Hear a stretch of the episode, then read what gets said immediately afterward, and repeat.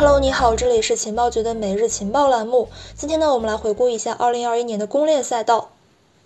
这一周呢是2021年的最后一周了，情报局呢也准备了一些内容来去回顾我们的2021年加密市场。所以呢，从周一到周五一共是五期节目，然后我们会在这五个方面，然后对这个加密市场进行一个回顾。好，那我们就开始我们的节目吧。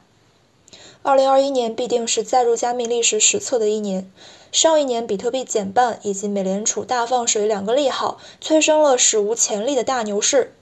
加密货币总市值呢，从年初的七千七百九十五亿美元一路上扬至十一月份破纪录的三万亿美元。随着 DeFi、还有 NFT、Meme 币、还有 GameFi、Metaverse 以及 Web 三等等新概念和玩法涌现，行业热点更新的这个频次呢是远超于往年，各种各样的里程碑事件呢也是不胜枚举。与喧嚣同频的是，作为承载链上应用、连接普通用户的行业基础设施公链赛道，在2021年各项数据指标增长显著。发轫于2020年下半年的 DeFi 热潮，为各大公链输送源源不断的用户。DeFi Plus 数据显示，截止到2021年的12月27号，锁定在各大生态 DeFi 协议之内的资产总价值 TVL 呢，已经超过了24.32亿美元。而根据另外一项数据显示，曾经交互过 DeFi 协议的独立地址数呢，在年末首次突破了四百万关口。这一巨大增量红利让一众对标以太坊的新兴公链在上半年的时候呢崭露头角，比如说 Solana、Avalanche 以及 BRC。下半年呢，随着行业风口由 DeFi 转向了 NFT，锚定 NFT 细分赛道的 Flow 等等一些垂直公链呢，也是备受关注。此外，以太坊伦敦升级以及波卡平行链插槽拍卖等等呢，都是在今年如约启动，这也将会对整一个公链赛道的未来产生影响。回顾过往，本期节目呢，试图在梳理出公链赛道2021年的几条重要脉络基础之上呢，为大家来带来一些思考。插播一条活动信息，这个星期呢，情报局会举办一次元旦活动，参与就有机会获得双肩包以及金币礼盒。你可以加我们的微信 OK 五六五六幺幺，然后来去进群参与我们的活动。当然，你也可以加这个微信进入我们的学习群，然后获得一些学习资料以及相关的一些课程和福利。好，那我们继续。首先呢，第一部分我们来先看一下以太坊。市场的巨额红利为新兴公链提供了广阔空间，但是呢，如果仔细梳理，就会发现 TVL 超过一百亿美元的公链之中呢，只有 Solana 不与以太坊兼容。可以说，这些号称挑战以太坊的新玩家，几乎全都是借了以太坊的光。竞争者虽众，但是以太坊王者地位难以撼动。数据显示，ETH 价格呢在年初呢是七百五十美元，最高上涨到了四千八百六十美元，这是十一月十号的数据。目前呢是暂报四千零五十美元，较年初价格上涨百分之五十。以太坊市值占比呢也从年初的百分之十一上涨到了目前的百分之二十一，涨幅是百分之十。虽然说 Gas 费高企不下，而且这个运行速率比较低下，但是呢，以太坊非常强大的网络效应和先发优势，仍然使得多数 DApp 开发者将其视作第一站，待应用逻辑跑通之后呢，再迁移至其他的高性价比的公链，完成多链部署。当然了，现在天下用户苦高 gas 费久矣，以太坊如果不对此做出一些改变的话，也许会造成一种大量的用户流失。所以说，EIP 幺五九提案在八月份的时候，伦敦升级中呢通过，并且累计销毁了一百二十四点三万个 ETH，大约是五十亿美元。以太坊呢由通胀转变为通缩模型，并且对后续的价格构成了非常大的利好。另外呢，根据 CoinDesk 的这个报告数据，如果实施 EIP 幺五九提案，交易费用可能会消耗掉以太坊目前大约百分之四的年度供应增量。行情显示，ETH 价格呢在十一月份的时候达到了四千八百七十美元最高点。除了降本增效，以太坊今年呢还在扩容方案 Layer Two 上面重点发力，四大 Rollup 扩容方案呢都在今年完成了千万乃至于上亿美元的融资。目前呢，这个 Optimism 还有 Arbitrum 已经上线了主网，ZK SYNC 和这个 Stockware 也分别完成了一些开发进展。Layer 2 Bit 数据显示，截止到十二月二十七号，以太坊 Layer 2上的总锁仓量 TVL 呢，一共是五十六亿美元，其中锁仓量最高的呢是扩容方案 Arbitrum，TVL 呢大约是二十五点二亿美元，占比是百分之四十四点九九。尽管头顶着以太坊 Layer 2的光环，但是呢，这四个方案均是因为技术的局限性而被部分的质疑，后续进展呢依然是有待观望。目前，以太坊依然是稳坐公链赛道头把交椅，其市值和价格也随着行业的壮大而水涨船高。技术迭代和生态布局的思路呢，也是日渐成为一个行业的风向标。但是呢，一家独大这样的一个旧局面可能是不复存在了。以太坊需要适应后发者的跟进和冲击。然后呢，我们再来看一下公链第二名这个排位的竞争呢，是非常的激烈。数据显示，当前 Terra 链上的 DeFi 锁仓量呢达到了二百零八点九亿美元，在公链中呢是排名第二。目前锁仓量排名前五的公链呢，分别是以太坊、Terra、BSC、Avalanche 和 Solana。以太坊呢目前是处于一个绝对领先优势，总锁仓量接近第二名的八倍。不想替代以太坊的公链不是一条好公链。在牛市行情催动之下呢，二零二一年的一众新公链选择对标以太坊，并且针对以太坊高 gas 费、低运行速率的痛点，大量承接外溢的项目方和开发者。当然，他们自知无法去撼动以太坊地位，更多呢是围绕公链二号位展开激烈角逐。首先吃到以太坊外溢红利的呢，当属是 BSC 公链。BSC 背后的平台呢，实力和这个资源优势是无需赘述的。尽管呢，它是在上一年九月份才刚成立，但是平台流量和加持之下，BSC 的 TVL 在第二季度长居公链赛道第二位，剑指以太坊。超高的 TVL 意味着更加充裕的资金池、更庞大的用户数，以及在资本市场上更具想象力的故事性。上半年呢，各类公链围绕 TVL 排名展开了这个军备竞赛。Solana 后来者居上，成功接棒 BSC。与 BSC 不同的是，Solana 拓客的战略呢是通过举办奖金丰厚的黑客马拉松吸引种子用户，继而凭借优异的性能形成强大的口碑效应，完成裂变。仅仅五月份的黑客马拉松呢，就为这个呃 Solana 带来了三百二十六个新项目。另外呢，谈及 Solana 就不得不提到它背后大金主 SBF，以及为其持续书写的 CEX、FTX。截止到今天，也就是二零二一年的十二月二十七号，Solana 的开源代码库达到了五千九百八十五个，其链上钱包 Fathom 用户达到了一百六十万。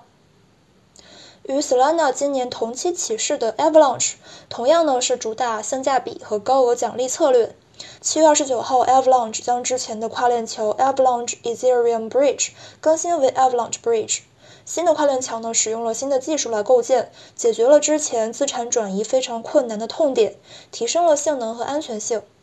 目前呢，以太坊的跨链确认时间大约是五分钟，而 Avalanche 可以在十秒钟之内来完成，而且呢，Gas 费是以太坊的十分之一。九月份，Avalanche 基金会宣布推出了1.8亿美元的流动性赚币奖励计划 Avalanche Rush，鼓励更多应用和资产加入 Avalanche DeFi 生态，又将雪崩生态的热度推向了高潮。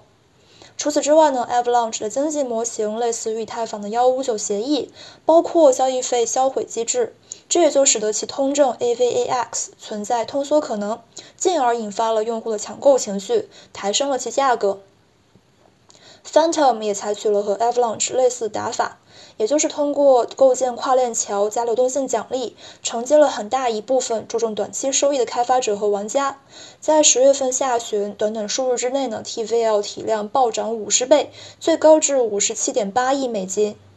而这个 YFI 的创始人 AC 也多次在社交网络上面为其打 call。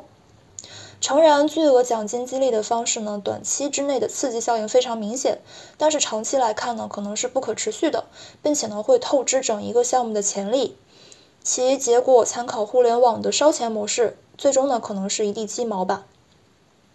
行至年底，Terra 突然爆发，摘得了新兴公链的桂冠。与 ETH、BSC 还有 Solana 都不同，Terra 的建立的初衷呢，是为了去创建兼顾币值稳定和去中心化特性的稳定币。其代表性产品呢是 Terra USD，也就是 UST。，Terra 愿景非常宏伟，它旨在利用区块链技术建立这个呃支付体系，以去中心化的形式发行价格稳定的加密 token，最终实现数字货币的大规模应用。这一家诞生于韩国的初创项目呢，已经具备了完整的链上金融生态雏形，其 DApp 数量呢已经超过了七十个，涵盖了去中心化交易所、lending 以及衍生品。另外呢，Terra 的支付类项目 Chia，也就是奇亚那个项目呢，它的日活用户在去年就已经将近五万了。在发行实体卡的同时呢，连接到了十多家银行。截止到二十七号呢，Terra 通证 Luna 的市值已经跻身到了加密资产前十，UST 呢超过 DAI，成为了市值最大的去中心化稳定币。过去的一周呢，Terra 每天的新注册账户数平均呢是三千一百九十九个。这些公链呢，抢了以太坊的风头和红利的同时呢，一定程度上缓解了以太坊链上拥堵的情况。但是呢，广为人们所诟病的是，高性能低成本的背后呢，是去中心化程度的折损。这个呢，和 crypto 世界的精神理念明显是背逆的。接下来呢，我们看一下跨链的部分。根据统计，跨链桥项目数呢，在九月八号的时候就超过了四十个。然后根据最新数据显示呢，今年年底跨链桥项目累计超过了一百个。不难判断，财富效应累加，各大公链的生态繁荣，唤醒了用户沉睡已久的资产跨链需求。目前，通过跨链桥凭借通用性和灵活性的突出优势，逐渐成为了用户传输链上资产的主流方式。根据最新数据显示，以太坊跨链桥总锁仓量达到了两百五十二点三亿美元。锁仓量最高的五个跨链桥呢，分别是 Ronin Bridge、Polygon Bridges，还有这个 Avalanche Bridge、Arbitrum Bridges、Phantom Anyswap Bridge。值得关注的是，聚焦于用户资产跨链转账这样的一个具体操作，已经延伸出了两个更为细分的赛道。一种呢是由原底层开发团队牵头构建的原生跨链桥，比如说像 Optrim Bridge、Avalanche Bridge、Optimism Gateway 等等；而另外一种呢，则是 Multichain、还有 C Bridge、Hop Protocol 等等第三方跨链协议。其中呢，MonteChain 近期完成了六千万美元的新一轮融资，红杉资本还有三箭资本等顶流的机构参投，可以看到这个赛道的前景应该是还不错的。另外呢，C Bridge 在减少资产交互以及转账时间上面呢很有建树，它可以将转账确认时间控制在二十分钟之内。目前呢不仅仅是支持各大公链，比如说像以太坊、Polygon、Phantom、Avalanche 等等七条目前主流公链间的跨链，还提供 Layer Two 之间以及这个 Layer Two 到除以太坊之外与 BSC、Phantom 等等一些公链之间的这个直接交互。然而呢，跨链桥项目因为技术的复杂性以及资产的密集性，很有可能会被黑客重点盯视，安全性尚不明朗，后续走势呢还没有办法去判断。当然，谈到跨链概念呢，自然是绕不开跨链双雄波卡和 Cosmos。波卡一直以来都被视为是以太坊最有力的竞争者，甚至呢是潜在的替代者。波卡 CEO 创始人 Gavin Wood 博士呢，曾经是以太坊的 CTO。他早前提出 Web3 概念，更是在今年末成为了现象级的话题。在今年呢，波卡和库萨玛平行链插槽拍卖，在社区苦苦等待之下如约启动，这被视作是跨链赛道中的一个里程碑事件。因为筹备多年的项目呢，可以通过成功竞拍插槽，接近这个波卡生态，享受优质的技术设施和生态红利。然而，用户的预期呢，似乎是没有落地。目前，波卡总市值仅仅排在第十位，TVL 也远远不及 Solana 等等的新兴公链。究其原因，在于插槽拍卖的机制决定了项目方需要质押相当数额的 DOT，这对于尚未产生商业价值的开发者来说是一笔很大的负担，进而去抑制了链上项目的生命力。所以说，DOT 价值呢，从平行链插槽拍卖开始的十一月份上旬就连续下挫，这也就合情合理了。去年年底，波卡链上的原生项目 Fila Network 的 CEO 童林就曾经公开表示，每一个波卡平行链插槽每年的利息成本就高达了三千万美金，不包括锁仓的 DOT 成本。尽管如此呢，对项目方来说，竞拍成功无疑是一种身份象征，或者呢是一种实力的背书，对于后续的融资和运营也是很强的助力。后期波卡是否能够发挥自身的强大技术优势以及完善的生态体系，为竞拍成功的项目充分赋能，从而去走出低迷的态势，依然值得关注。毕竟这是一个底蕴深厚的老牌项目。相较之下，跨链双雄中的另外一位 Cosmos 似乎就黯淡了许多。在2019年，Cosmos 因为团队内讧，元气大伤。2020年的熊市行情呢，也是对其造成了打击。然而，Cosmos 在跨链转账方面的实力依然是不容小觑的。Cosmos 网络浏览器数据显示，Cosmos 原生跨链协议 IBC 呢，已经处理了580万笔转账。其中，IBC 协议在十一月份一共处理了一百八十九万笔转账，创历史最高水平。另外呢，根据 Cosmos 官方消息，在上线八个月以来呢，目前已经有二十五条公链接入 IBC 协议，其生态代币包括 Atom，还有这个 Luna、CRO、SCRT 等等，其总市值呢已经超过六百亿美元，累计发生了五百八十万笔 IBC 交易。二零二二年，IBC 协议呢还计划跨链连接比特币、以太坊、波卡、Avalanche、Harmony 以及 Celo 等等的公链网络，进一步释放流动性。让人意外的是，前面提到 Terra 公链正是基于 Cosmos SDK 来开发的。第四部分呢，我们来看一下垂类 NFT 公链。根据 d a p r e a d e r 统计，二零二一年七月份中旬，链游和钱包交互数呢一共是三百三十一万次，首次超过了 DeFi。同一个时期，NFT 头像交易在 OpenSea 上面广为盛行，地板价甚至能够创出数千美元的新高。去除时下炒作的水分，NFT 在文娱作品确权、还有流转以及交易上面的独特优势呢，使得圈内外人士均对其倾注了非常持久的热情。所以说呢，一部分的开发者他们抛弃了跟风做通用型公链的思路，转而专注于为 NFT 生态提供底层基础设施。Flow 就是其中代表。它呢是由 Dapper Labs 推出，今年上半年呢，因为这个 NBA Top Shot 火出了圈儿。据悉，购买这个 NBA 球星卡的用户呢，其中只有百分之二十是加密用户，大部分呢都是普通的篮球迷或者是收藏爱好者。Flow 原生项目呢，还有大型多人在线角色扮演游戏 Chain Monsters，以及虚拟化身及其周边商品的交易市场 Genius。老牌公链 WAX 也在今年 all in NFT。WAX 公链呢是由在线游戏虚拟道具交易平台 OP Skins 的创始团队来开发的。这个团队呢称其具有每周处理大约两百万笔交易的能力，为 WAX 的运行速率提供了保障。WAX 官方首页毫不谦虚地写着 “King of NFT” 几个大字。根据数据，WAX 链上的 NFT 游戏项目呢已经达到了二十七个。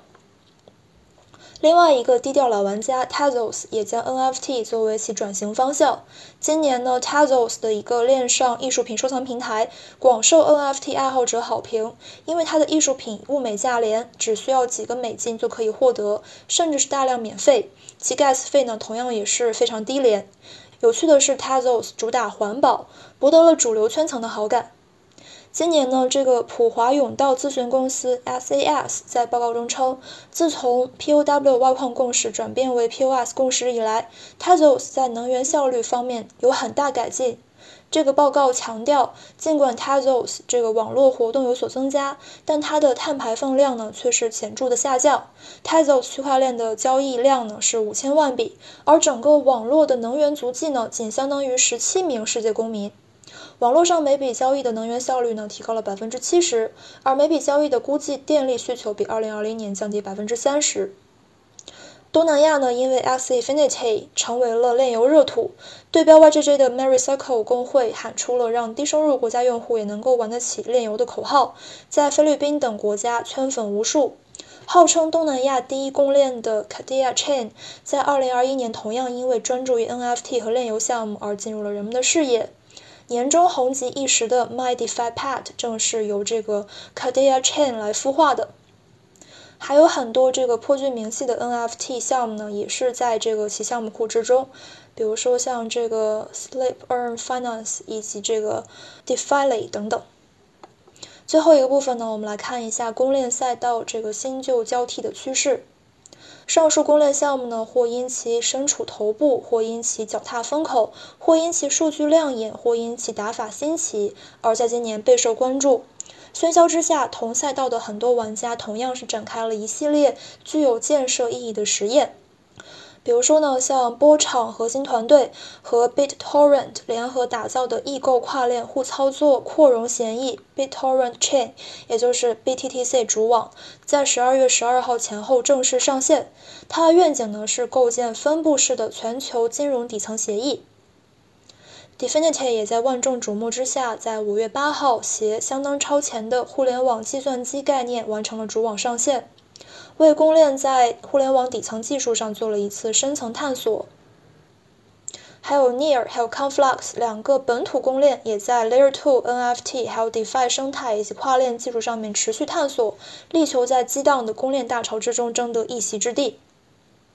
当然，令人遗憾的是，曾经被视作区块链3.0的 EOS 在今年彻底掉队。除了用户资金，还有技术生态，失去 BM 的项目团队，连制造话题的能力也丧失了。让人唏嘘的同时呢，也在感慨行业的变迁。总的来看，2021年的公链赛道博兴于超级大牛市，其热度呢因为 DeFi 的爆火而被点燃。在 NFT 逐渐成为流量核心之后呢，又平添了几分浪漫而狂热的艺术色彩。并且在年末被视作 Web3 的载体，元宇宙的底层。这一年呢，以太坊一家独大的地位不在，但绝对优势依然非常明显，稳居龙头地位。BRC 还有 Solana、Terra 以及 Avalanche 各自结合了自身的优势，推出了一些差异化的玩法。跨链需求因为用户量和公链数的增加而被激发，但是呢，细分市场目前呢依然是没有成熟，但是却很值得期待。跨链双雄湮灭在承接以太坊溢出的项目以及布局 DeFi 还有 NFT 两个热点生态的叙事之中，错失了战略性的机遇。不过呢，依然是未来可期，毕竟他们的根基很深厚。Flow 以及 WAS 等等锚定 NFT 领域的垂类公链继续受热捧。NFT 的破圈效应是否能够使这批公链能够快速的去走进寻常人家，有需关注。公链赛道其他大大小小的玩家也在见证波澜壮阔牛市画卷，同时呢，积极的去探索属于自己的方向。所以呢，我们期待2021年这样一种百花齐放、多链共融的行业格局，能够为后世、后继者以及未来加密世界留下丰厚的馈赠。好，那么以上就是我们今天节目的全部内容了，感谢你的收听，明天我们再见，拜拜。